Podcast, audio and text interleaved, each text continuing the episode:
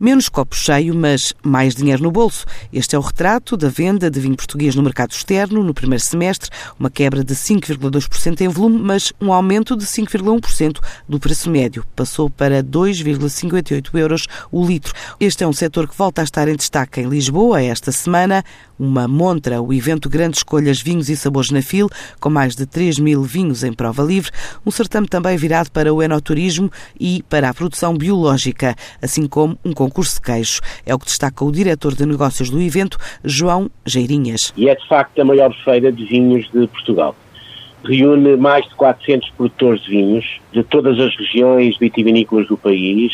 Corre durante quatro dias, sendo que o dia de segunda-feira é um dia reservado a profissionais, enquanto que o fim de semana, sexta, sábado e domingo, é para o público consumidor em geral e, portanto, através de um bilhete de entrada, tem-se acesso à feira. A feira costuma ser visitada por cerca de 17 mil visitantes, eh, portanto, é de facto uma feira de grande dimensão. E este ano, de facto, há duas novidades importantes. Por um lado, há uma parte da feira que dedicamos ao enoturismo, com rendimentos muito interessantes e assinaláveis, e que permitem também uh, ter uma grande dinamização do interior do país, a maior parte das quintas visitadas são quintas em espaços rurais, em espaços do interior, e é, portanto, tem também uma importância económica nesse sentido. E, por outro lado, outra grande novidade que temos este ano ao nível dos vinhos é, de facto, também a presença, também num espaço próprio, daquilo que chamamos de espaço orgânico. Ora bem, nesse espaço orgânico estão os chamados vinhos bio, os vinhos biológicos, vinhos de modo de produção biológica, que eh, têm vindo também cada vez mais a conquistar a adesão de muitos produtores e também dos consumidores. Nós este ano fizemos uma iniciativa interessante em termos dos queijos.